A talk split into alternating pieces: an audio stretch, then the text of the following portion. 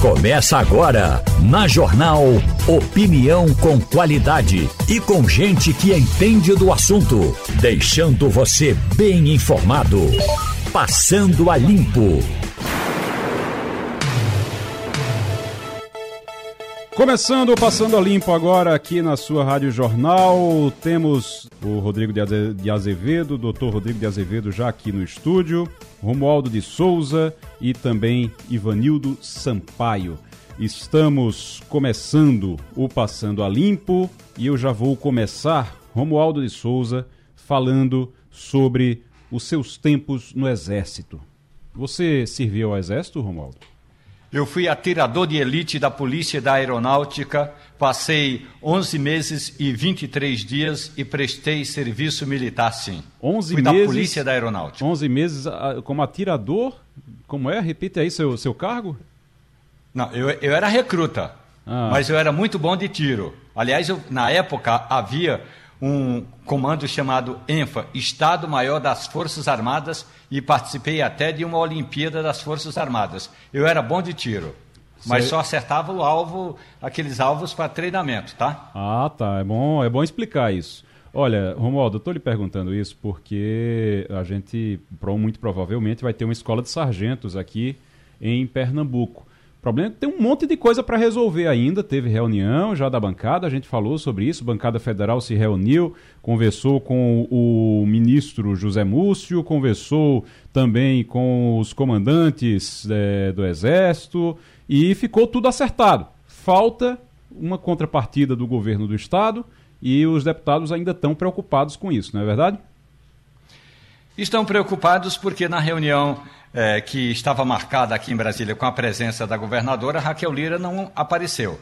E sem a contrapartida do governo de Pernambuco, esse projeto pode não ir adiante. Há um certo receio de integrantes da bancada de que a governadora ainda não analisou todos os impactos.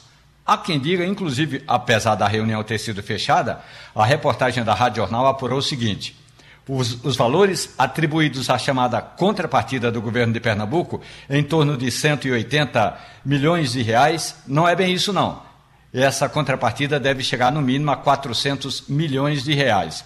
A outra questão é, a governadora está temente de uma repercussão, porque parte de uma área de preservação ambiental vai ter de ser destruída para a construção da escola. E isso, havendo impacto ambiental, pode haver um impacto social, inclusive no nome da governadora, no projeto da governadora, e esse é um certo receio. Mas ainda assim, a bancada vai fazer o seguinte: ou no dia 3 ou no dia 10 de abril, vai haver uma reunião no Recife. Aí sim, a bancada toda vai estar no Recife, inclusive o ministro, inclusive o, o ministro José Múcio Monteiro, o comandante eh, do Exército, o general Tomás, todo mundo vai ao Recife ou no dia 3 ou no dia 10, dependendo da agenda de Raquel Lira, para ver se bate o martelo. Mas vão tentar envolver também os 49 deputados estaduais na Assembleia Legislativa. Portanto, aqueles que defendem a escola no Recife falam em valores que não chegam a 200 milhões de reais. Há quem diga que vai ser um pouco mais. Há quem diga também, e nessa reunião com o ministro José Múcio, é, falou-se nesse tema. Oh, é importante também levar em consideração os impactos ambientais. E aí, quando há impacto ambiental, é preciso combinar com a sociedade, com os ambientalistas e com quem vai construir a obra. É, agora é um projeto que foi aprovado. Eu estou eu, com uma preocupação em relação a essa mudança. É normal que a, a, a governadora tenha as suas dúvidas, que queira estudar melhor o projeto. Eu tenho uma nota, inclusive, é, nós falamos ontem no assunto e nós tem uma nota do governo do estado dizendo que o, o, o assunto Escola de Sargentos está em análise na Procuradoria Geral do Estado. Então está lá na Procuradoria Geral do Estado, está em análise e aí vai se ver realmente quanto é esse valor, porque o valor, você falou 180, o, o valor que eu tenho é de 110, é menos ainda, 110, 112 milhões mais ou menos, porque uma, a, essa contrapartida incluía a triplicação da, da, ali da, da, do, da saída do, do Recife, na BR-232, e incluía também algumas desapropriações, algumas coisas que já tinham sido feitas, já teriam sido feitas, doações de terrenos também que já teriam sido feitas. E aí eu agora é, estaria faltando esses 110, 112 milhões para resolver. Vamos aguardar, porque é um projeto, é um projeto grande, é um projeto que envolve aí 1 bilhão, um investimento do Exército de 1 bilhão e 800 milhões de reais. É um investimento que pode trazer para cá cerca de 6.200, mais de 6 mil pessoas, 6.200 pessoas que vêm com salários já, e esses salários são da importância de mais de 200 milhões de reais. Então é muito dinheiro entrando o tempo todo com esses salários que vão ser dinheiro que vai ser gasto aqui em Pernambuco, que vai movimentar toda uma região. Então é uma, uma obra muito importante Vamos aguardar para ver como é que é, essa reunião é importante. Você falou, Romualdo, quais são os dias que podem acontecer essa reunião? O 3 ou 10. O ministro José Múcio já disponibilizou na agenda dele um desses dois dias. A bancada concordou. Ontem, aliás, é, eu soube que é, alguns dos integrantes da bancada foram ao Palácio do Planalto se encontrar com a governadora. Quer dizer, teve aquele ato de lançamento lançamento não, de relançamento de um programa de segurança pública. Estava lá Lula, o ministro da Justiça e a governadora Raquel Lira. Integrantes da bancada foram falar com a Raquel. Teve até um momento importante que foi o seguinte: um, um dos deputados chegou é, para a governadora e perguntou: Mas escuta, nós fizemos a reunião ontem e a senhora não pôde comparecer. E aí o locutor anunciou: Senhores e senhoras, a presença do ministro da Justiça Flávio Dino e do presidente Luiz Inácio Lula da Silva. Aí todo mundo se levanta, bate palmas e aí deixaram para consultar quando é que a governadora vai poder fazer essa reunião. Que é importante, claro, a governadora está analisando todos esses dados financeiros, jurídicos e agora também essa preocupação ambiental que também tem de ser levado em conta. Rapaz, nem se fosse combinado com Lula, né? Para Lula chegar na hora e ela não e ela e, e, não terem a resposta sobre a data da reunião. Mas vamos aguardar então, Ivanildo Parece Sampaio, aquelas coisas o... que você está Oi. conversando com alguém, uhum. Igor, e faz uma pergunta quando alguém abre a boca para lhe dar a resposta, você está sonhando e acorda e dá vontade de dormir de novo para ver se ressonha aquele fato. Que você está doido para saber o que, é que a pessoa iria falar, né? Ô Ivanildo, Ivanildo Sampaio, você tem acompanhado esse projeto da, da, da Escola de Sargentos? É um, tem gente comparando esse projeto com a Fiat, com a, a Jeep, né? Com a fábrica da Jeep aqui. Bom dia, Igor. Bom, Bom dia, dia, ouvintes. Olha, eu tenho acompanhado sim. E eu acho que o projeto é importantíssimo para Pernambuco. Se não fosse um, um projeto importante para os estados, não teriam várias unidades da federação também no, da briga para levar para lá, para seus estados. Eu acho o seguinte, é, Igor, é preciso correr com esse projeto, né? Essa questão de, de agressão ambiental também é preciso estudar com cuidado, porque se a gente olhar, por exemplo, a sede do Comando Militar do Nordeste ocupa uma, área verde bastante extensa.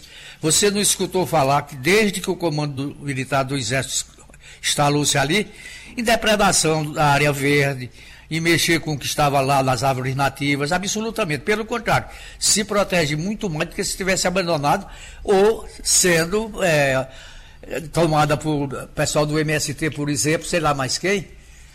Então eu acho que essa questão ambiental deve ser levado em conta sim, mas não com radicalismo. E acho muito importante, sim, que venha para Pernambuco, se esse investimento de 300, 400 milhões que a governadora é, deve analisar é muito dinheiro, também não sei, porque isso não vai ser desembolsado de uma vez. Parte será desembolsada com imóveis, com terrenos, como foi o caso da Fiat. No caso da Fiat foi mais grave. O governador Eduardo Campos des, é, desapropriou terrenos de uma usina por preços muito caros uhum. para que a Fiat se instalasse lá. E ainda deu isenção de impostos por algum tempo. Então, não vai ter isenção de impostos para o Exército. É, não acredito que o Exército vai depredar a área verde. Então, é preciso bom senso nesse negócio, senão a gente perde a escola de sargentos. É, eu acho que, inclusive, o Exército acaba cuidando, né? Ele estando lá, ele acaba cuidando dessa área. Eu acho que é até importante não tenha dúvida, você ter dúvida. essa área. Uma coisa que, que eles colocam sempre é exatamente isso que você disse, é, Ivanildo, que quando chega lá na, é, naquela área ali é, do Exército, que já existe hoje, que está instalada, tem muita área verde e aquela área é muito bem cuidada. Doutor Rodrigo de Azevedo, deixa eu, eh, deixa eu lhe perguntar uma coisa. A gente tá. Essa história das joias de Bolsonaro, que vai, que volta, que tem. O TCU manda devolver, ele disse que não vai devolver, depois o TCU diz que não precisa devolver, aí ele diz que não devolve, e agora diz que é para devolver de novo. O TCU determinou que Bolsonaro devolva joias e não apenas joias, tá? Atenção, armas recebidas também da Arábia Saudita não, ele não podia ter recebido essas, essas armas, mesmo tenham sido presentes. É, o que é que determina, nesse caso, doutor Rodrigo, que seja um presente pessoal, que não seja um presente pessoal? E a gente sabe que tem lá na comissão de ética aquela história de que é, só pode receber um presente até 100 reais. Faltou ali, no, no caso das joias, é quase 17 milhões, então passou um pouquinho só dos 100 reais. É. Mas o que é que determina realmente quando é um presente pessoal e quando não é? Não, primeiro, a norma define essa questão do valor. É um critério objetivo de definição do que seria objeto pessoal. Né? A gente foge da questão subjetiva. Né? Evidentemente que qualquer pessoa pode usar uma joia. Isso não significa que a joia seja de uso pessoal. Né? Então, é preciso entender que os presentes que foram dados não foram dados à pessoa do Bolsonaro ou da Michele Bolsonaro. Foram dados em, ao presidente da República do Brasil nesta função. Portanto, pela legislação brasileira, que vigora e que é um caráter objetivo de definição disso, são bens que pertencem à nação brasileira. Né? Então, eu, eu acho isso uma vergonha terrível. Né? Um ex-presidente está passando por isso, de ter escondido presentes, ter usado. É as Forças Armadas com esse fim, ter, ter tentado ocultar a entrada disso no Brasil. Na, a figura do presidente está fazendo isso. É lastimável a gente estar tá passando por isso, porque isso repercute de forma muito negativa. E acho que deve sim ser devolvido em razão do valor. É inadmissível que uma pessoa, na minha, no meu ponto de vista, tá, Igor? Inadmissível que uma pessoa, na condição de presidente da República, receba uma joia no valor de 16 milhões de reais e queira entender que isso é um presente à pessoa dela. Né? Rapaz, tem um, uma história, eu estava ontem conversando, não, é, não, tinha nem esse, esse sentido, essa comparação com a história de Bolsonaro, mas até porque proporcionalmente é diferente, mas ontem eu estava conversando com o nosso querido Castilho aqui, e Castilho dizendo, tem uma coisa que Castilho diz sempre, quando a gente, a gente sempre, final de ano, o pessoal manda um vinho, um uísque, um alguma coisa assim, e o Castilho diz sempre: o cargo ganhou um uísque. Isso é muito importante. O cargo ganhou. Ele diz: eu não ganhei um vinho, eu não ganhei. O, o cargo ganhou um vinho. Isso é muito importante para a gente entender, para a gente entender Sem sempre. Dúvida. Que, qual é a pergunta que você faz em relação a Bolsonaro? Se ele não fosse presidente da República, ele teria recebido claro esse presente? Não. Então, então não é Na, presente do meu pessoal. ponto de vista, claro que não. Agora, uma das grandes questões, desde que surgiram, desde que surgiu essa história das joias, é, dos presentes da Arábia Saudita, uma das grandes questões é exatamente por que eles teriam recebido esses presentes. Não é porque não é por simpatia, não é por porque é bonito, não é nada disso. Sempre tem alguma coisa. E olha o que é que, olha o que, é, que é notícia agora no Jornal do Comércio, inclusive. Está lá no, no, no, portal do Jornal do Comércio. Nova diretoria da Petrobras deve abrir investigação sobre relação de joias, olha, com venda de refinaria. Termo de compromisso de cessação para a venda de oito refinarias brasileiras também devem ser, deve ser revisto esse termo, mas ah, eles estão já vendo se tem alguma relação das joias dadas pela Arábia Saudita com a esse essa venda de uma refinaria. Então, pode ser isso, Romualdo? Seria isso? É, é, é o que está agora em, em, jogo? Se esses presentes foram propina de alguma forma? É isso? É, é. Essa é uma das questões que terão de ser investigadas pelo Conselho da Petrobras. Quando o novo presidente assumiu, o ex-senador Jean Paul Prats já tinha levar, levantado questionamentos nesse sentido. Aí ele levou esse assunto para o conselho da Petrobras. E aí tem uma, uma comissão de ética dentro desse conselho da Petrobras que analisa o comportamento de seus integrantes. E aí a tal da, o tal da compliance da empresa, o que, que a empresa pode e não pode, e que negócios foram feitos, como por exemplo, no passado teve a compra de uma refinaria em Pasadena, no Texas. Então, a Petrobras analisou, investigou e a conclusão é que não houve prejuízo, mas depois de muitos anos. Foram quase quatro anos de estudo, ainda na gestão da presidente Dilma Rousseff. Agora, o Conselho vai analisar. Tem alguma, é, há alguma referência, alguma ligação? Os presentes que foram dados ao então presidente Jair Bolsonaro e aos negócios que a empresa fez na venda de refinarias, uma delas na Bahia, isso vai ser investigado. Então, esse é um como a gente diz, é um processo demorado, porque envolve uma consultoria externa. É, ministro, ontem, a, reportagem da Racional acompanhou uma parte daquela reunião do Tribunal de Contas da União e o TCU analisou eh, cada um dos, eh, dos argumentos apresentados pelos ministros e o relator argumentando a necessidade de deixar claro para a sociedade que os presentes dados as autoridades não são os presentes, não podem ser delas, e aí uma, tem um valor atualizado, Igor, um valor atualizado de quanto uma autoridade pode receber. Uhum. Aí, com tudo isso, eu conversei com o procurador eh, do, do, procurador do, do Tribunal de Contas, Lucas Furtado. E aí ele fez uma avaliação que ainda é uma avaliação inconclusa. Primeiro, é, com relação ao colar, o valor estimado é esse mesmo, 16 milhões e 500 mil reais. Mas são três presentes até aqui analisados. O segundo presente é o tal do estojo. Esse estojo que tem um relógio, um anel, uma caneta e até um, um equipamento ou um, sim, um, um símbolo é, do judaísmo, é, desculpe, do islamismo, é, estimado, estimado em 400 mil reais. E tem uhum. as armas, um fuzil e uma pistola.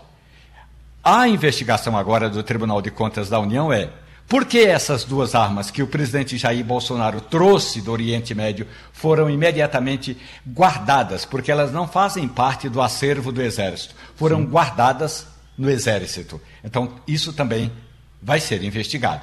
Ou seja, há uma ligação, ou há uma possível ligação da venda de uma refinaria até os presentes que o presidente recebeu, e tudo isso vai ser investigado pelo Tribunal de Contas, pelo Ministério Público, pela Polícia Federal, pelo Tribunal de Contas da União e agora por uma consultoria externa da Petrobras. De volta com o Passando a Limpo, eu quero falar sobre as cidades, porque é nas cidades, nos municípios, inclusive a gente tem eleição em 2024, está é, tá chegando já, no ano que vem tem eleição municipal, e é na, nos municípios onde as pessoas vivem, é lá que as pessoas vivem. Isso é importante porque tem muita gente que acha que, não, você vive no, no Brasil, você vive no Estado, as pessoas vivem, em primeiro lugar, na cidade. A gente vive no Recife, vive em Caruaru, em Garanhuns, a gente vive em Olinda, em Jaboatão, a gente vive no município. As principais contas, as maiores, as maiores despesas são pagas pelos municípios, a maior quantidade de despesa. E os municípios estão passando por um momento muito difícil, porque o nosso pacto federativo não é muito legal com os municípios. E aí, cada vez mais, os prefeitos têm que estar em Brasília. Aliás, estão em Brasília agora, viu? Muitos prefeitos em Brasília essa semana, por causa do encontro da Frente Nacional dos Prefeitos, e eles estão por lá, inclusive, entre outras coisas, para tentar verba para poder pagar as contas e falar principalmente sobre reforma tributária e outros assuntos. Se a reforma tributária atrapalhar eles. Mas tem um, um, um problema que é o censo demográfico. O censo que foi feito em, 2002, em 2022 registrou queda no número de habitantes em muitos municípios. Tem prefeitura que depende dessa quantidade de habitantes para poder receber verba, senão vai diminuir a quantidade de verba. E é um drama para alguns. A gente está na linha agora com o professor Maurício Costa Romão. Maurício Romão, professor, seja muito bem-vindo, muito bom dia. É, fale um pouquinho aí desse, da, da, da sua preocupação com os resultados desse censo, que eu sei que o senhor está preocupado também. Bom dia, amigos. É, Igor, Rodrigo, Ivanildo e Romualdo.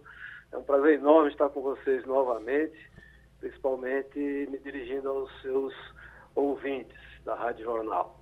Olha, nós temos, você falou bem aí, essa Frente Nacional do Prefeito, tem também a Confederação Nacional dos Municípios, né, que tem uma marcha programada aí para o final de março. E a preocupação é aquela bem específica nesse caso que você mencionou, do, do, do censo demográfico. As prévias do censo revelaram que cerca de 2.300 municípios brasileiros, que dá mais ou menos 41% do total, apresentaram população menor do que a registrada no levantamento de 2010. Bom, isso evidentemente preocupa, porque, como se sabe, o Fundo de Participação dos Municípios, que são as verbas constitucionais é, advindas do ICMS, do IPI, né? elas são distribuídas aos municípios em consonância com o número de habitantes. É, e quando há esse, esse decrescimento populacional, é, espera-se que haja impactos negativos nas finanças desses municípios. Né? E, e, isso tem como repercussão imediata a, a prejudicar a prestação de serviços dessas comunidades. Então, essa é uma preocupação enorme e que é, aqui em Pernambuco, por exemplo, temos 184 municípios, mais Fernando de Noronha, 184, 92, 92 é, é, tiveram decrescimento populacional. Então você imagina é, esses municípios que já vivem aí é, com a receita totalmente dependente de, de, de, dessas transferências constitucionais, né? Não tem receita própria, é, tirando as despesas com dívida, outros compromissos, pessoal e custeio, você tem municípios que não sobram absolutamente nada para aquilo que a gente chama de despesa qualitativa, que é a despesa de investimento, que é essa que vai a prestação de serviço para a comunidade. O professor, então, tá... a, Sim, a, gente mas...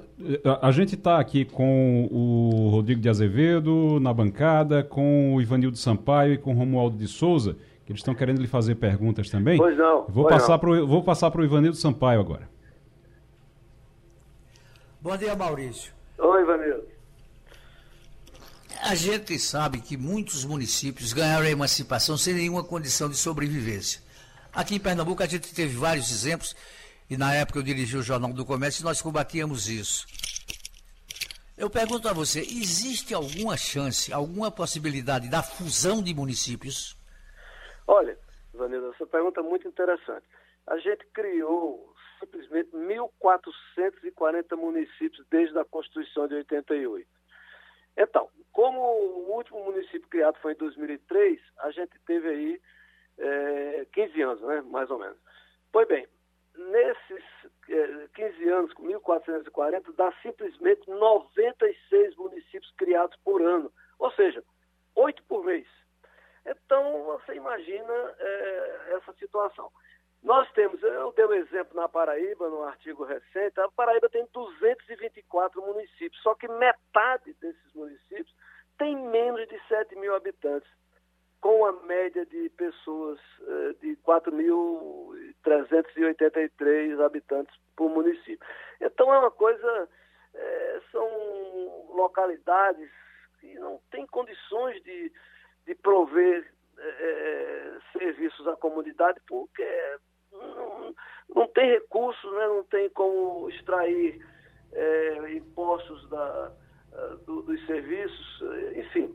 Então, a, há uma, há uma houve uma proposta agora recente, Ivanildo, na sua pergunta, que foi a PEC 188 é, de, 19, de 2019. Ela foi arquivada porque, você sabe, aquele período muito tumultuado com as, os embates ideológicos, né, estéreis, como a gente sabe, que não levam a nada. Mas, enfim, foi arquivada no final da gestão. Essa PEC, ela previa a extinção de municípios com menos de 5 mil habitantes, que são 69 só na Paraíba. Só na Paraíba são 60, no Brasil todo são 1.200 municípios nessa situação.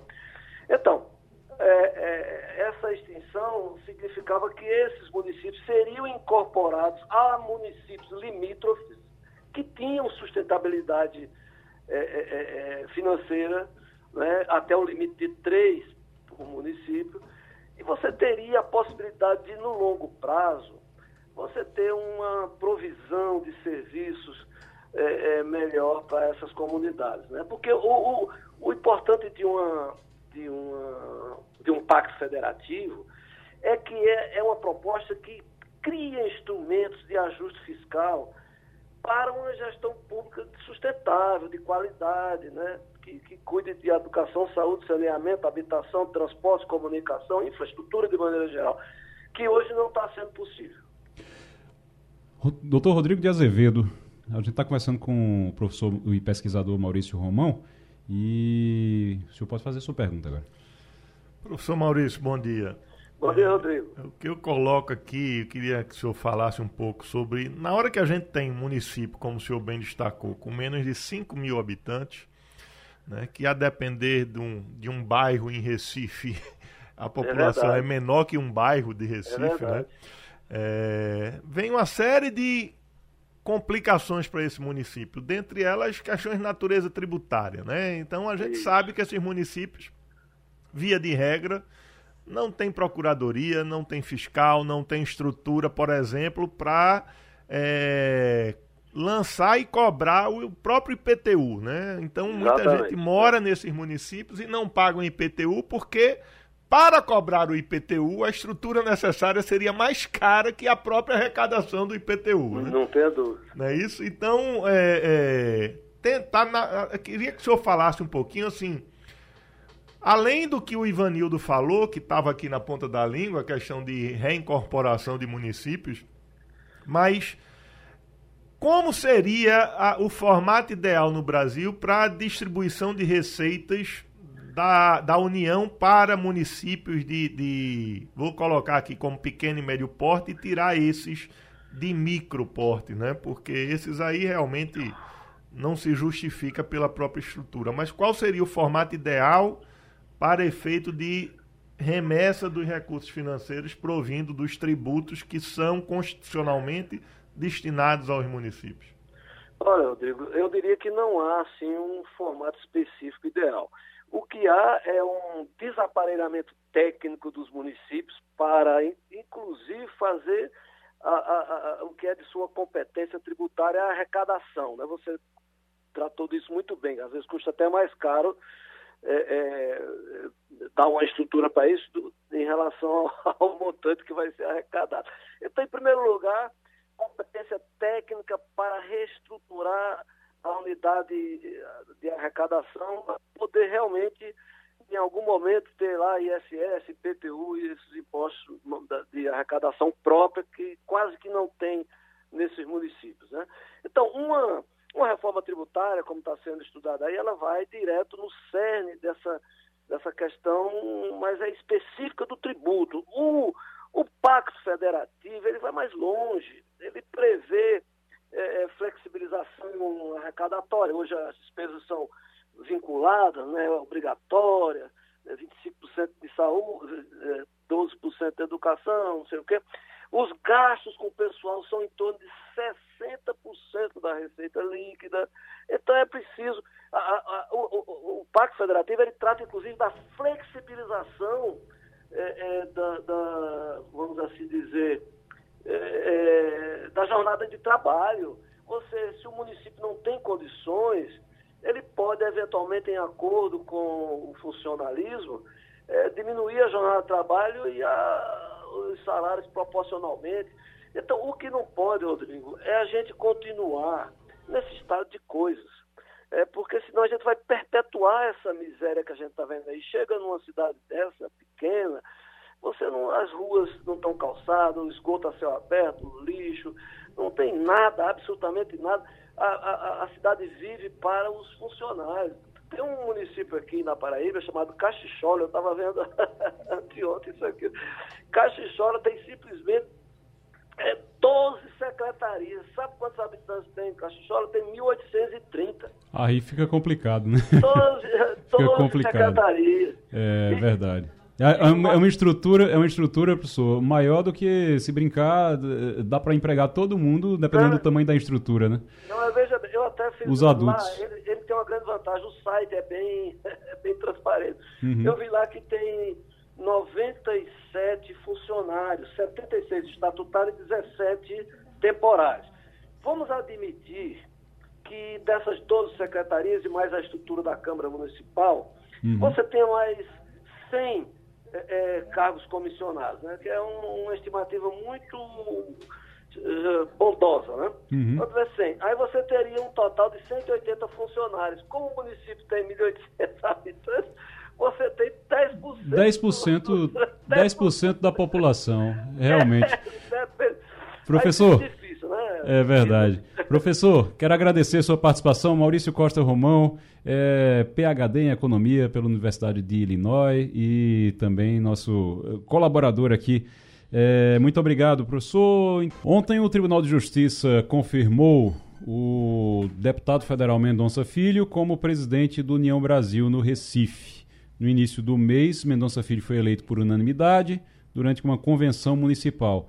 Presidente do União Brasil no Recife, para um mandato de três anos, tinha uma briga na justiça porque o, a direção estadual, a direção estadual do partido, estava dizendo que não era, que não valia aquela eleição e é sempre muito confuso, são sempre muito confusas as decisões em relação a, a, aos diretórios. E aí depende do, do, do regimento do partido, depende de sempre de um monte de coisa, doutor Rodrigo. E você tem sempre uma confusão muito grande em relação aos partidos, porque a legislação ela é muito é uma legislação precária, né? Ela fica dependendo às vezes do regimento do partido, às vezes o regimento do partido é, é dependendo do partido é completamente diferente o, o, o regimento e aí fica. Mas no caso do União Brasil Mendonça Filho confirmado agora como presidente municipal. Por que é que isso é muito importante?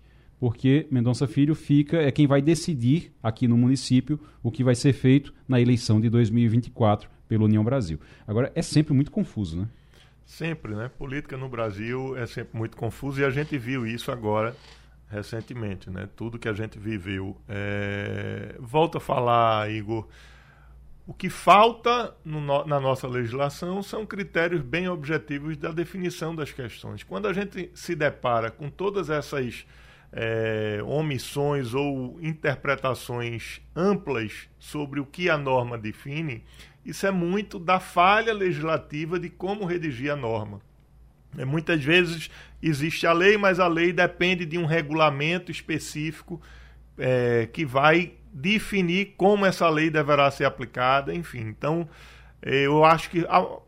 Tenho certeza que falta muito no ordenamento jurídico brasileiro uma técnica é, redacional, vamos chamar assim, para que não haja uma amplitude tão grande na forma de interpretar a norma. É evidentemente que a interpretação ela sempre, sempre será necessária, mas quando a coisa tem caráter objetivo, é preciso dizer que a cocada vem do coco que saiu do coqueiro do coqueiral, entendeu? Tem que ser bem organizado. É. Ivanildo, o, o Ivanildo o, os partidos eles são sempre muito confusos, né? Para a gente entender aqui quem é que manda realmente, porque no caso do União Brasil, inclusive, fica essa coisa de Luciano Bivar é presidente nacional, mas ele é, é uma briga com Mendonça Filho, Mendonça Filho é o presidente municipal e fica essa, essa confusão. Outros partidos acontece isso também, sempre teve muita confusão em partido, né? É verdade, e isso é muito ruim pelo seguinte, é, Mendoncinha ganhou é, na justiça, mas fica a mágoa de quem perdeu. Né? Você sempre que judicializa uma questão, tem um ganhador e um perdedor. O perdedor diz que aceita, a lei é isso, mas é mentira, não aceita. Tanto é que ele demandou. Eu não sei como é que o Mendonça vai conseguir é, fazer uma boa gestão, brigado com o presidente nacional da, da sigla. Mas eu espero que ele se saia bem, gosto dele, é, foi um bom governador, é um bom deputado. Enfim, mas é, eu acho que não vai parar por aí. Tem uma informação em relação à União Brasil de uma federação que estava sendo feita, Romualdo, que estavam planejando uma federação com o PP. União Brasil e PP iriam virar uma federação e, inclusive, já tinha até nome, era União Progressista. é, o PP é o Partido Progressista. E aí teria essa, esse nome já, União Progressista, já estava tudo certo até dar tudo errado. Como é que foi isso, Romualdo?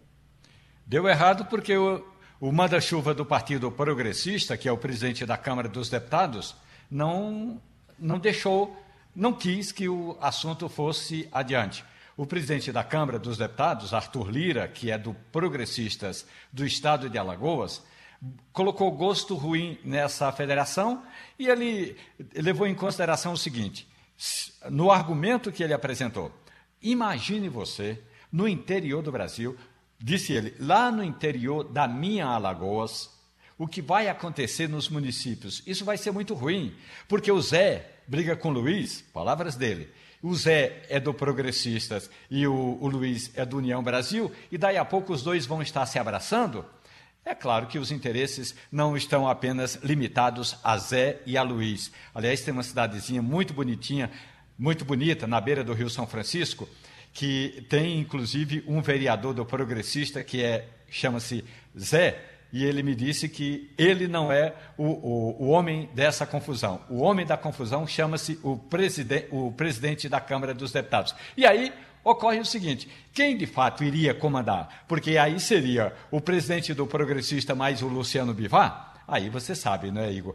Quando Luciano Bivar está junto com Arthur Lira, sempre sai uma faísca. Então, Arthur Lira disse: olha, isso não vai ajudar nem a política, nem aos dois partidos no interior do Brasil, e é melhor a gente não fazer essa federação. Luciano Bivar até que queria, mas aí eh, não deu certo e a, a, a federação acabou não se concretizando. Ô Romualdo, qual é o tamanho do deputado federal pernambucano Luciano Bivar dentro da Câmara? Porque ele é presidente nacional de um partido, ele está na mesa diretora, então tem realmente ele tem uma, uma certa descrição, mas qual é o, o, o, tamanho dele, a importância dele dentro da Câmara?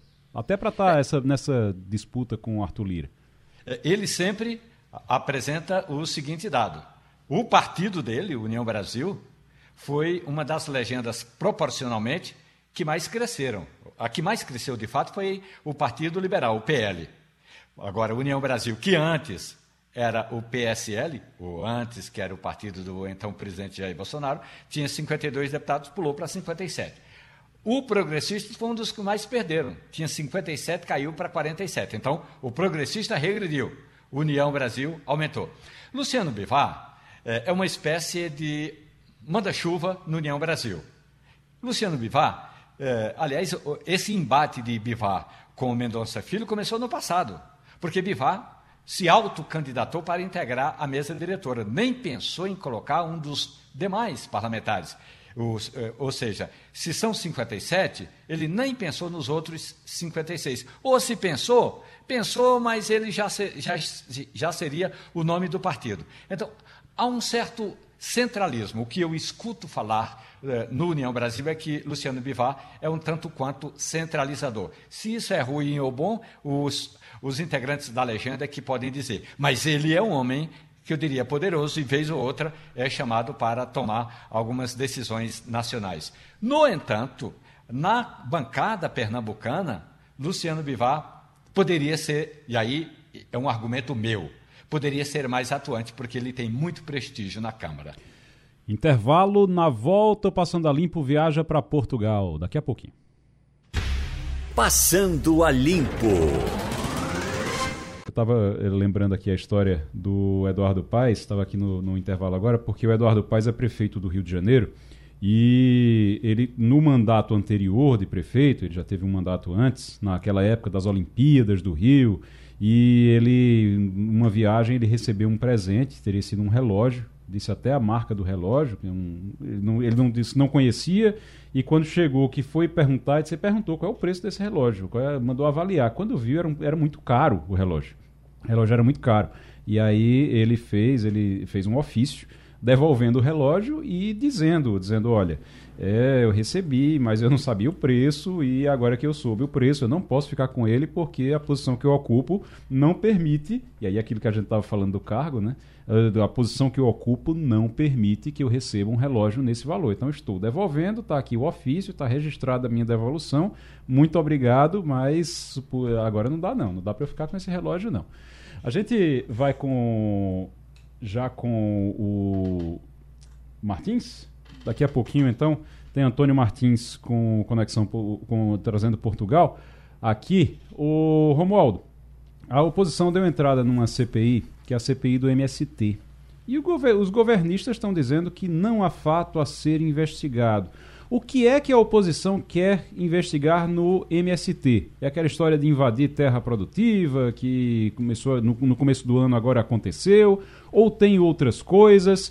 E por que é que o governo era tão fã de CPI antigamente? O, o governo não, o, o, quem está no governo agora era tão fã de CPI antigamente e agora não é mais? É porque mudou por, de lado?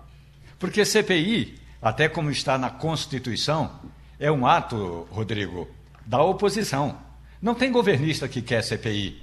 Até porque a CPI, a gente sabe, isso é uma frase atribuída, atribuída, porque eu não me lembro dele ter dito isso, mas alguns historiadores contam que essa frase é de Ulisses Guimarães. CPI, a gente sabe como começa, mas não sabe como termina. Então, os governistas têm receio que pode é, desandar e perder o controle. A oposição quer investigar os últimos atos do movimento dos trabalhadores rurais sem terra, que, segundo a oposição, estava na moita. Passou praticamente os quatro anos de Bolsonaro sem agir. Bastou Lula assumir o comando do país e o MST já tirou a bandeirinha da gaveta e já está fazendo invasão de propriedade, inclusive de propriedade privada produtiva. Aí eles querem investigar. Querem investigar as ações do MST, a organização do movimento e também o financiamento da entidade. Tem um aspecto que é a seguinte: MST é um nome de fantasia. Não é, uma, não é um CNPJ. CNPJ é outro. O CNPJ do MST é outro. Então, essa investigação é, quer é, se deparar nesses quesitos, nessas supostas contradições. Tem um detalhe.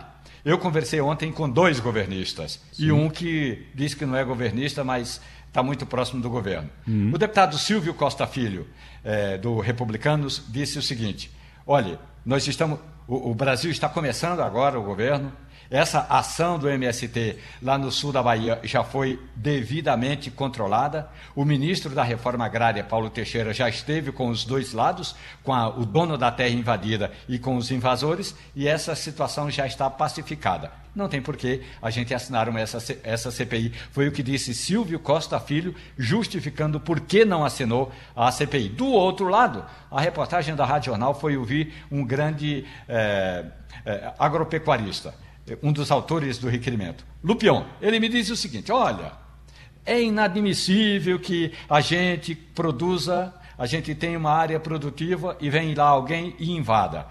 Tempo perdido, todo o material que foi, inclusive geneticamente preparado para outras plantações, foi destruído e a gente não pode ficar apenas nessa briga um dia que a justiça resolva. É, é necessário, disse Lupion, que o país passe a limpo essa palavras dele, essa organização criminosa. Então, uh, dificilmente o governo vai conseguir tirar as assinaturas. Então, uh, por esse aspecto, a CPI vai adiante. Só que tem um detalhe importante: essa CPI vai ser judicializada.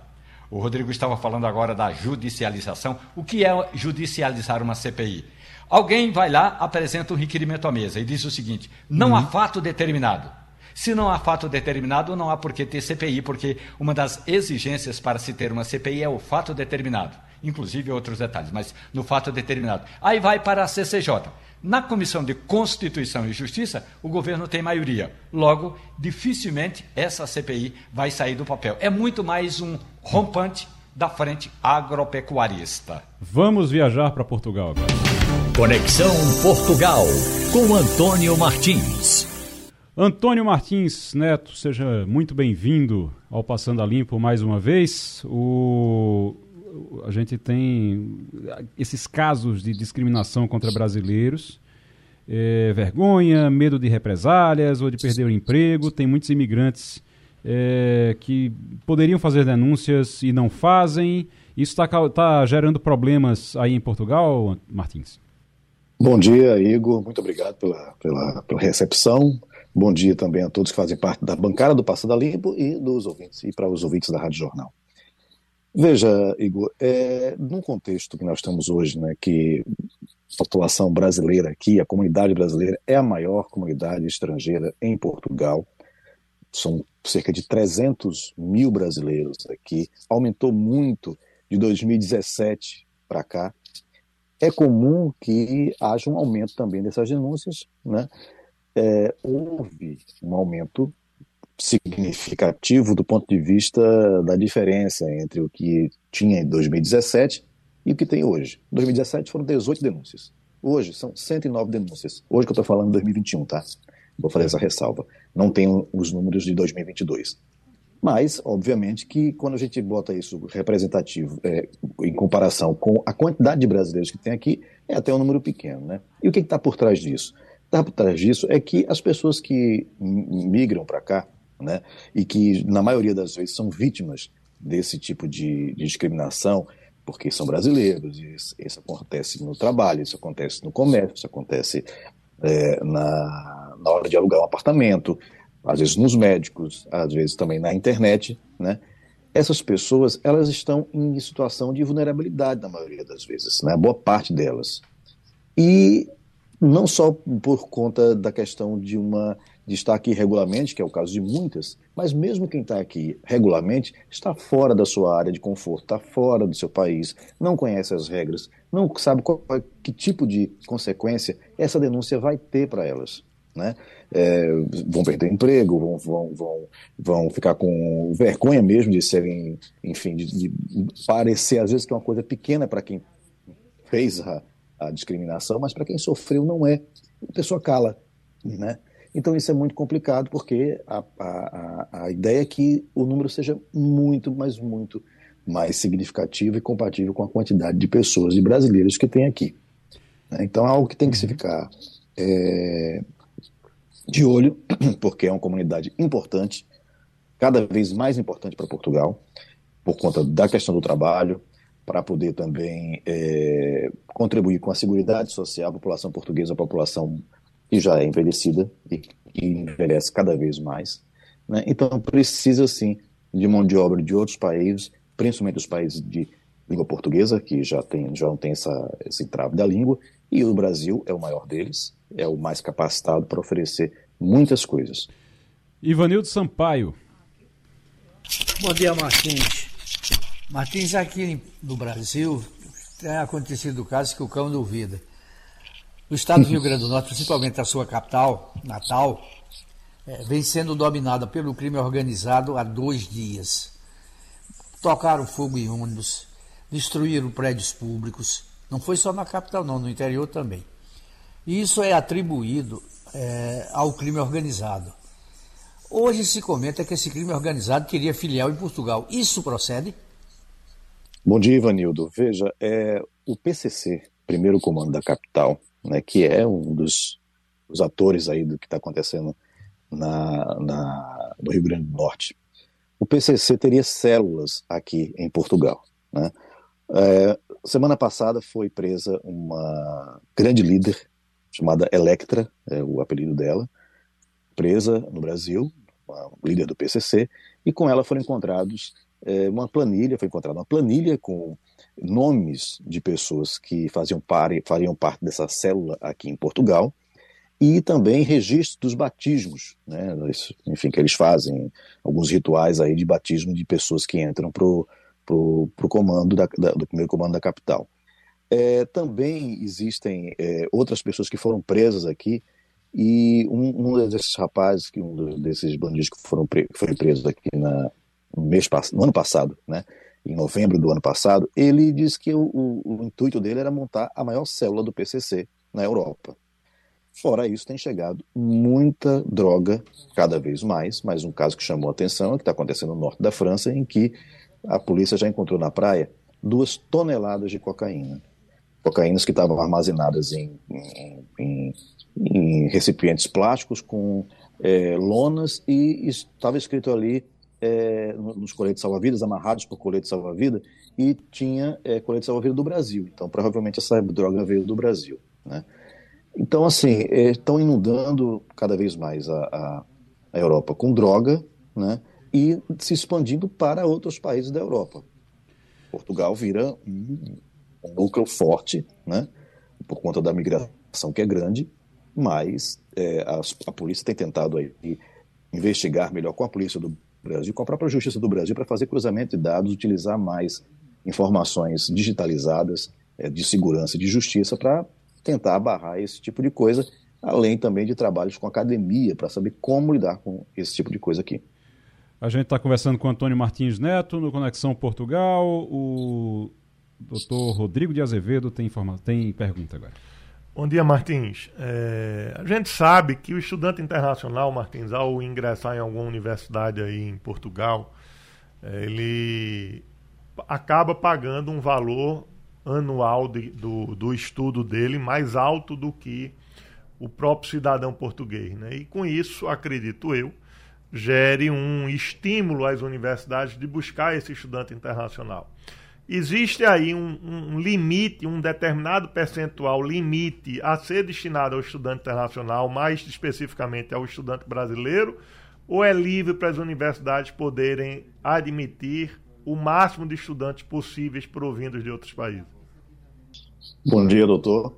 É, essa, essa, esse mercado né, do, mercado do ensino superior, da educação superior, é muito forte aqui na Europa, né? principalmente países como a Inglaterra, que sempre cobrou três vezes, quatro vezes mais para um, um aluno que era fora da comunidade europeia, fora da União Europeia, né?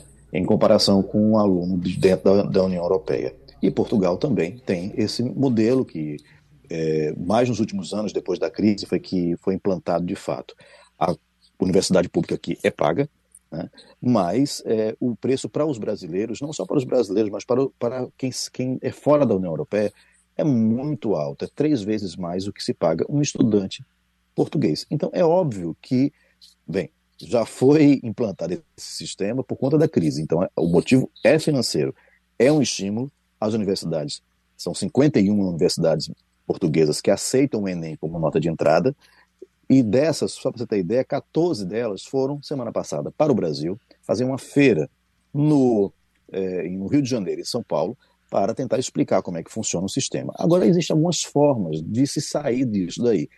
Um limite de, de entrar é, na universidade, óbvio que há, porque a, a, a, universidade tem que, tem que mostrar a quantidade de, o rácio, né, como eles chamam aqui, o, a razão entre entre o número de professores, o número de, de alunos, é, a quantidade de, de, de, como eles vão é, atuar nos laboratórios, né, a capacidade mesmo, a infraestrutura da universidade de receber uma quantidade X de alunos. Isso é, isso é regulamentado aqui na, na em Portugal. Agora, é, quanto eles vão preencher de internacional ou de alunos da União Europeia, aí isso já é outra, isso já fica a cargo da própria universidade. E eles têm aumentado, tentado aumentar cada vez mais essa razão de eh, alunos estrangeiros, né?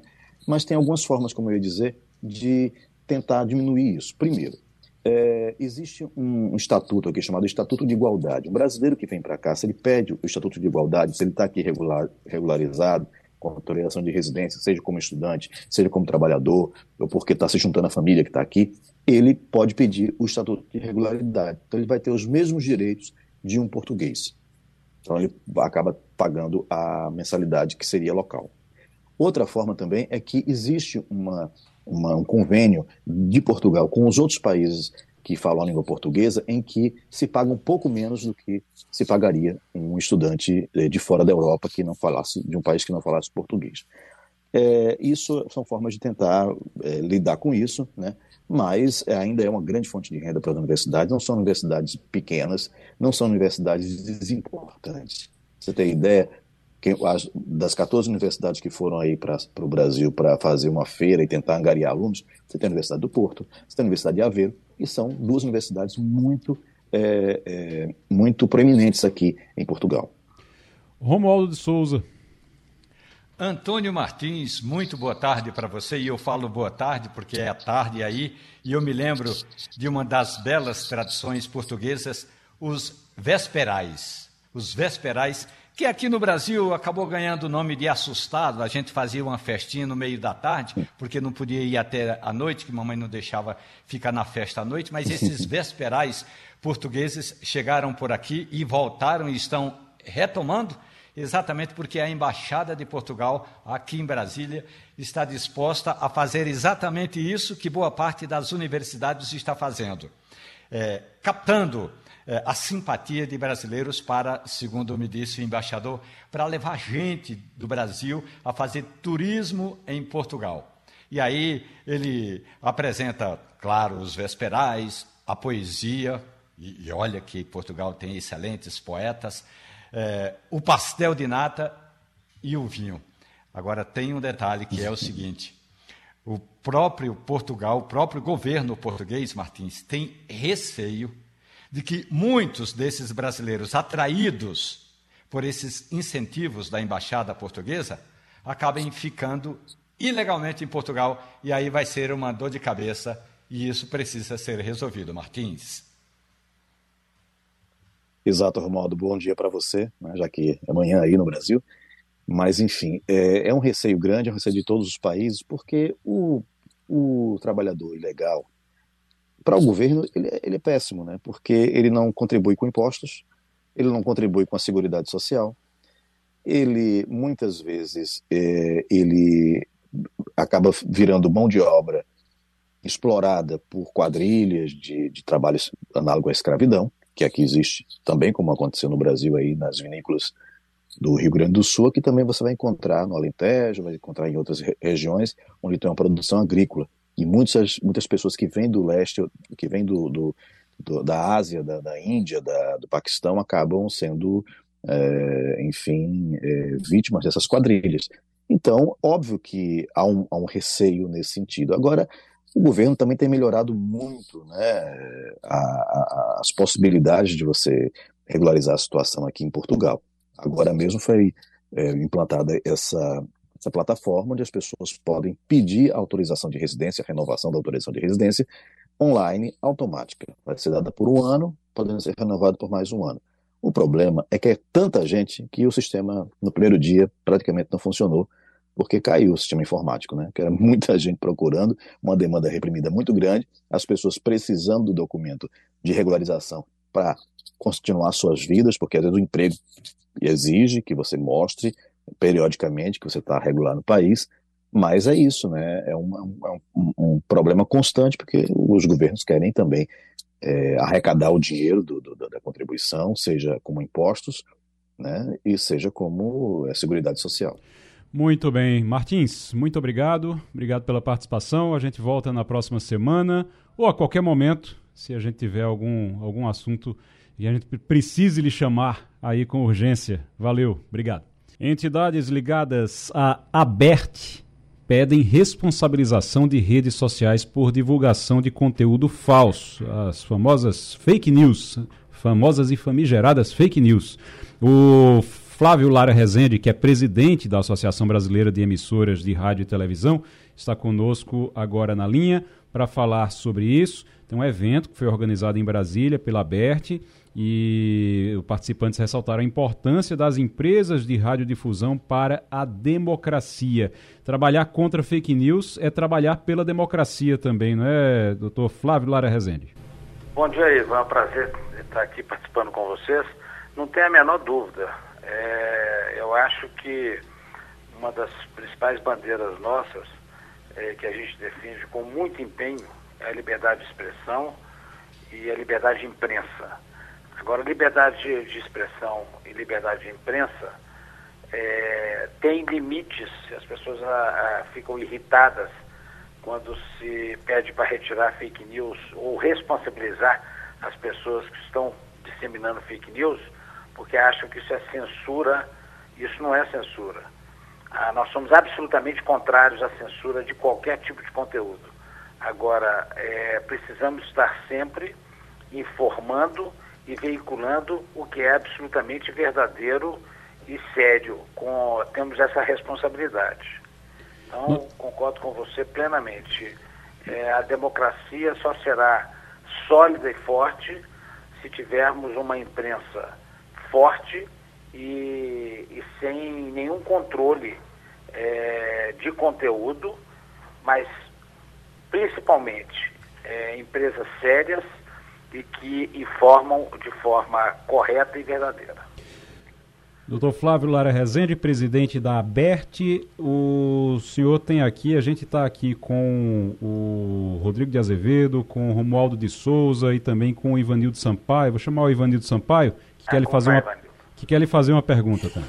Pois não, tudo bem, Ivanildo? vou fazer duas. A primeira é, o senhor é filho de Otto Lara Rezende? Eu sou sobrinho, meu pai é irmão do Otto. Ah, é sobrinho, tá.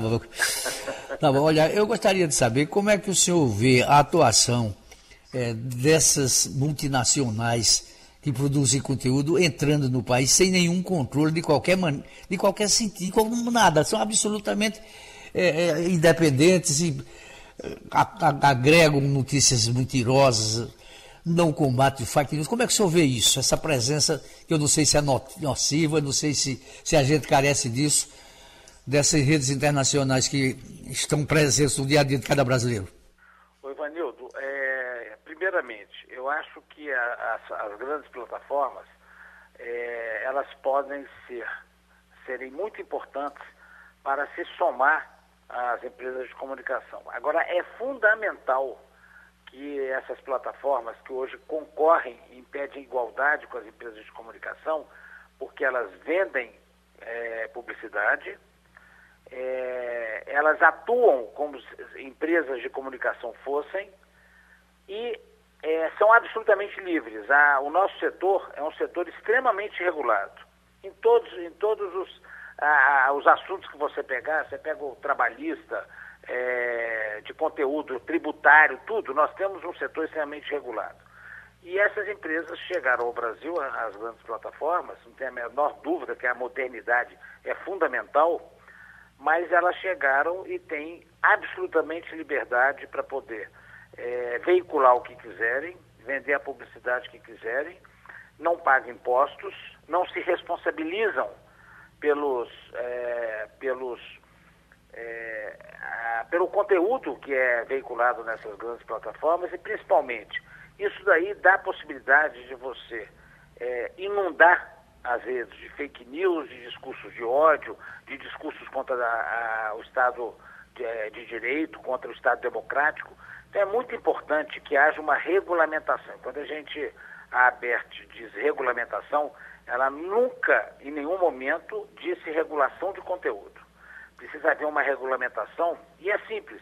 Se você é, dessas plataformas os mesmos direitos das empresas de comunicação, mas os mesmos deveres, você resolve o problema. Porque elas precisam ser responsabilizadas pelos conteúdos que elas carregam nos, nas suas plataformas. Isso é fundamental. É porque nós, da, da, imprensa, da imprensa séria e da empresa de comunicação que tem por único fim é, informar e entreter a população, é absolutamente importante que elas tenham a mesma responsabilidade que nós temos. Então é um absurdo isso você ter essas empresas, essas grandes plataformas que se recusa, inclusive, a, a sentar na mesa. E o que, que e o que, que vai acontecer? Depois da, dessa última eleição que nós tivemos no ano passado, depois do dia 8 de janeiro, do que aconteceu em Brasília, você não tenha dúvida de que Supremo Tribunal Federal, Legislativo e Governo vão chegar no denominador, num denominador comum para regular esse setor. E, se, e, e seria muito melhor que elas se sentassem, conversassem porque é, e participassem dessa, é, desse movimento, porque é muito melhor para eles e muito melhor para nós, porque eu acho que é, são é, segmentos que se somam às empresas de comunicação e às grandes plataformas. Então, eu acho que é fundamental e não pode continuar assim de forma alguma, porque o estrago que as fake news vêm fazendo é um negócio assim é, absolutamente antidemocrático e muito ruim é, para o nosso país. Flávio Lara Rezende é presidente da ABERT. Presidente, eu sei, o senhor estava numa reunião e saiu para atender a gente. Eu vou chamar o Romualdo para fazer mais uma pergunta. E aí o senhor disse o senhor disse seu tempo, viu? No, qualquer coisa, qualquer coisa, o senhor, o senhor vai embora, volta para a sua reunião, mas responda Romualdo primeiro. Tá bom, Igor. Tudo bem, Romualdo?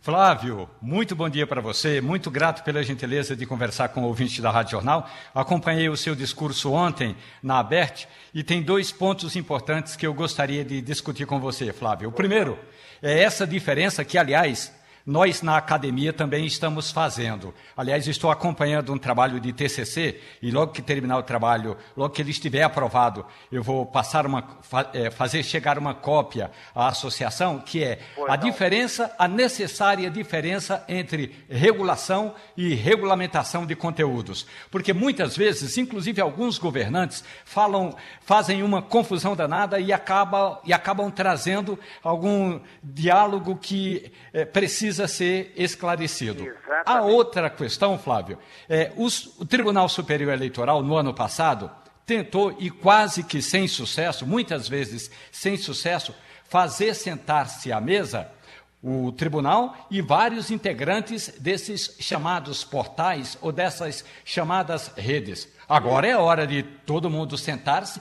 quem não quiser se sentar à mesa pelo menos que foi chamado, foi convidado, e agora é hora de nós começarmos, Flávio, a discutir essa necessária regulação. Flávio Lara Rezende.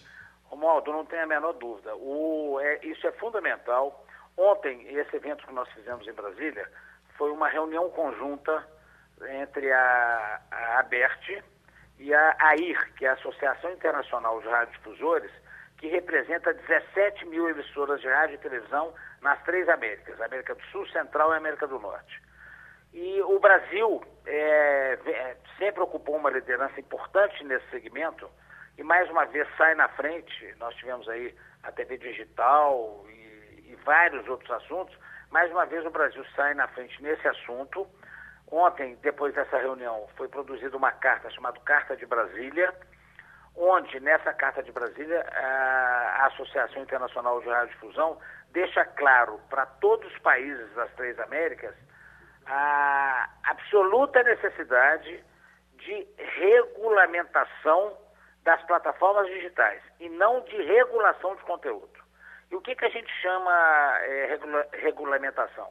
É você trazer instrumentos que você traga responsabilidade para o que eles veicularem, que você dê a, a, o mesmo tratamento a eles que é dado nas empresas de comunicação, então que eles passem a pagar impostos, que eles passem a ter todas as regras e, e limites que nós temos para a venda de publicidade e principalmente uma coisa fundamental, que eles é, remunerem conteúdos jornalísticos. Por que isso? Os nossos profissionais de jornalismo, você verificar, as plataformas sobem para os seus sites conteúdo é, eles não produzem conteúdo, eles sobem outros conteúdos e vendem publicidade em cima desses conteúdos. Então, nada mais justo do que eles remunerem os profissionais de jornalismo é, nesses conteúdos que são utilizados por eles nas plataformas digitais. Isso é muito importante.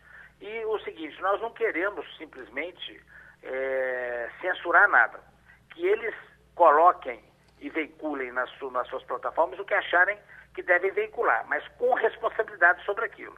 Eles vão saber que se aquilo ali for fake news, se aquilo ali for mentiroso, se aquilo ali é, criar qualquer problema para alguém, eles serão responsabilizados e responderão por isso, como acontece com a gente. Então, acho que essa é a grande importância e é fundamental que a gente consiga fazer essa regulamentação e não regulação de conteúdo. Nós somos contra a regulação de conteúdo e absolutamente a favor da liberdade de expressão e da liberdade de imprensa. Isso é fundamental numa democracia.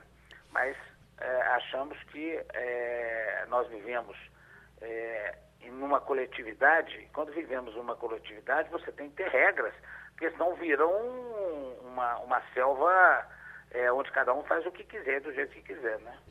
Flávio Lara Rezende, muito obrigado. Presidente da Associação Brasileira de Emissoras de Rádio e Televisão, conversou com o Passando a Limpo, intervalo e a gente já volta. As ações do Credit Suisse dispararam 40% após um socorro de 54 bilhões de dólares do Banco Central Suíço. Estava todo mundo preocupado com a, a situação do, do banco.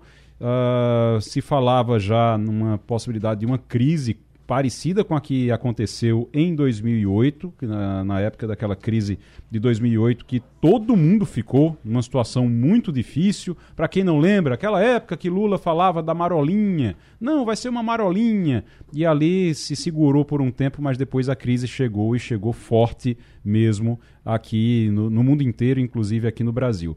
O, o Romualdo, a gente tem um, um, cenário mais tranquilo agora com, com isso? Você se lembra que no passado o presidente Fernando Henrique Cardoso disse o seguinte: uma crise bancária leva a outras crises. E foi aí que Fernando Henrique criou no Brasil, quem vai se lembrar, não é, Rodrigo Ivanildo? O PROER, que foi uma ajuda aos bancos. Porque o governo entendeu aqui no Brasil que ajudando aos bancos ajudaria aos demais setores.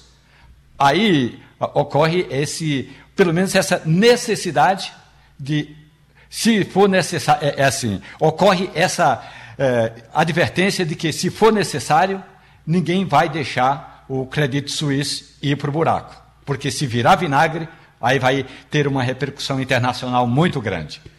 Ivanildo Sampaio, você tem muito dinheiro lá no, no Credit Suisse? Infelizmente não. Mas eu queria só esclarecer a meu amigo Romualdo que a frase CPI a gente sabe como começa e não sabe como termina, é sim de Ulisses Guimarães.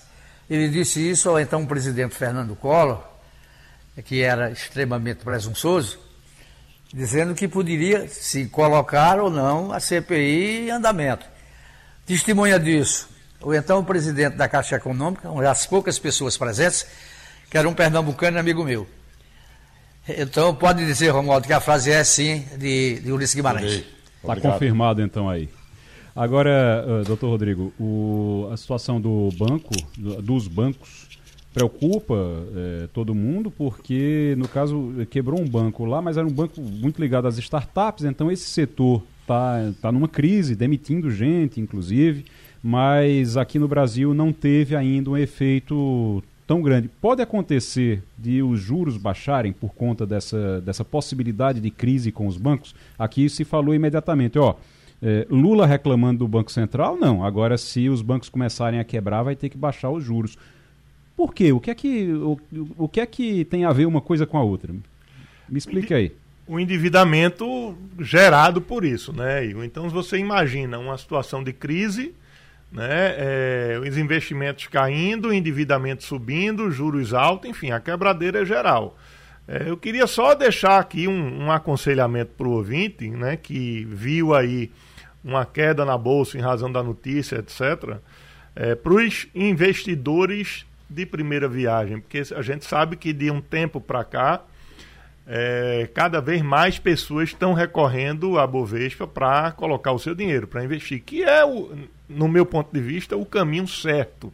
Só precisa de educação e orientação nesse fim. Então, quando a gente coloca dinheiro na Bolsa de Valores, a gente coloca a longo prazo. Essa história de vou colocar hoje e tirar amanhã e vou ganhar dinheiro, isso é fantasia, né? É historinha de Papai Noel. Tá cheio de coisa aí e na, nas redes sociais, é, na internet, mentira, pessoal dizendo, não, você vai ficar rico. Não caiam nessa. Isso é operando é mentira, né? o, o, day trade, você vai ficar rico operando day trade. O maior investidor, pessoa física do Brasil, é o Luiz Bassi, que tem lá seus 80 anos, não sei a idade dele ao certo, mas é um homem, é um octogenário, né? E começou lá atrás, com 20 anos, né? Começou há, há 60 anos atrás ou mais. Ele, compra, ele comprou a ação do Banco do Brasil, por exemplo, a 50 centavos. Né? Então, só do Banco do Brasil ele tem há 30 anos essas ações. E é um homem bilionário, né? E que não vende, ele só compra. Então, quando a gente coloca dinheiro na bolsa e a gente vê a notícia que faz a bolsa cair, esse é o dia de comprar e não de vender. Então, você, investidor, que por conta dessa notícia viu sua ação cair por uma questão de especulação, medo do mercado, que nada mais é do que um comportamento especulativo, não vá vender, porque se você vender, você materializa a perda. Na hora que você vende, você concretiza a perda. Na hora que você olha o número no computador, nada mais é do que um número no computador, porque o seu patrimônio não é aquilo que representa em dinheiro, mas sim o número de ações que você possui. Então, calma, um pouco de, como é que é o ditado, né? Canja de É, galinha. Canja de galinha, né? E paciência, calma e canja de galinha, enfim. Prudência e canja E de canja galinha de não faz galinha. mal a ninguém. Né? É, é importante dizer isso porque tem muita gente também que se desespera, corre, tem prejuízo e acha que deu tudo errado, aí perde dinheiro com isso. Agora, é, no caso dos juros, se cai os juros, diminui o endividamento que as pessoas. para você poder dinamizar a economia. Na né? verdade, A- Igor, se cai os juros, você aumenta as linhas de crédito, você aumenta a busca pelo crédito. E aí você coloca mais E aí dinheiro no você mercado. coloca mais dinheiro no mercado. Por quê? Porque, veja, Aquece a economia, a grande importância, emprego. a grande importância da queda de juros não é o cheque especial que a pessoa física do Rodrigo ou do Igor usa, mas sim o acesso ao crédito por empresas que viabilizam emprego. Então, se você tem investimentos a juros baixos, você tem investimentos no crescimento de negócios, no crescimento de empresas, que por consequência vai gerar mais empregos, que por consequência vai fazer com que mais dinheiro circule na economia. Então é uma roda, uma engrenagem, uma ligada à outra, que faz com que a, a- a economia prospere. Romualdo, Olhe, a gente tem por aqui uma importante, eh, um, um importante requerimento que foi apresentado ontem. Aliás, ontem, o- na apresentação do programa Conexão Recife-Brasília, Igor Maciel e eu ouvimos o deputado Silvio Costa Filho, do Republicano de Pernambuco. E lá pelas tantas, ele disse, ele antecipou algo que já estava no papel e depois ele deu, passou uma cópia desse papel, que o presidente do Banco Central vai ser chamado para uma audiência pública. A audiência pública ocorre exatamente no plenário da Câmara dos Deputados. E aí, Campo- Roberto Campos Neto vai ter de prestar contas à Câmara dos Deputados e explicar, Rodrigo, por que os juros do Brasil, apesar de todos os incentivos, de todos os apelos e de todas as chantagens, por que o juro continua subindo. Então, esse vai ser um importante diálogo, porque ainda que a gente pense assim, ah, mas isso aí é uma questão do Banco Central, é importante que a sociedade, é importante que nós acompanhemos esse diálogo do presidente do Banco Central com os congressistas. A data ainda não está marcada, mas eh, o compromisso da Rádio Jornal é, assim que marcarem a data, a gente já informa para o nosso ouvinte acompanhar. Vamos acompanhar. Deixa eu só, para finalizar aqui, passar uma informação importante para Pernambuco. O, dos 25 deputados que formam a bancada pernambucana em Brasília, cinco parlamentares foram oficializados membros titulares da CCJ, que é a Comissão de Constitu- Constituição e Justiça. O Mendonça Filho, Silvio Costa Filho, Valdemar Oliveira, Maria Reis e Renildo Calheiros. A Comissão de Constituição e Justiça é a comissão mais importante da Câmara Federal. Para a suplência da comissão, tem também mais três deputados pernambucanos, Coronel Meira, Pastor Eurico e também Pedro Campos. Então, oito deputados integrando ou a, a titularidade ou a suplência na Comissão de Constituição e Justiça. Destacar também o deputado Fernando Rodolfo, que é o único pernambucano que assumiu a presidência, está assumindo a presidência de uma comissão, é, a Comissão da Previdência, então ficando com o deputado pernambucano. O Passando a Limpo vai ficando por aqui. Quero agradecer o Rodrigo de Azevedo, Ivanildo Sampaio e também Romualdo de Souza, nossos companheiros de bancada. Um grande abraço a todos. Você fica agora com Natália Ribeiro, vai trazer o Tudo é Notícia e depois o debate aqui na sua Rádio Jornal. Tchau, tchau. Até amanhã. A Rádio Jornal apresentou opinião com qualidade e com gente que entende do assunto. Passando a Limpo.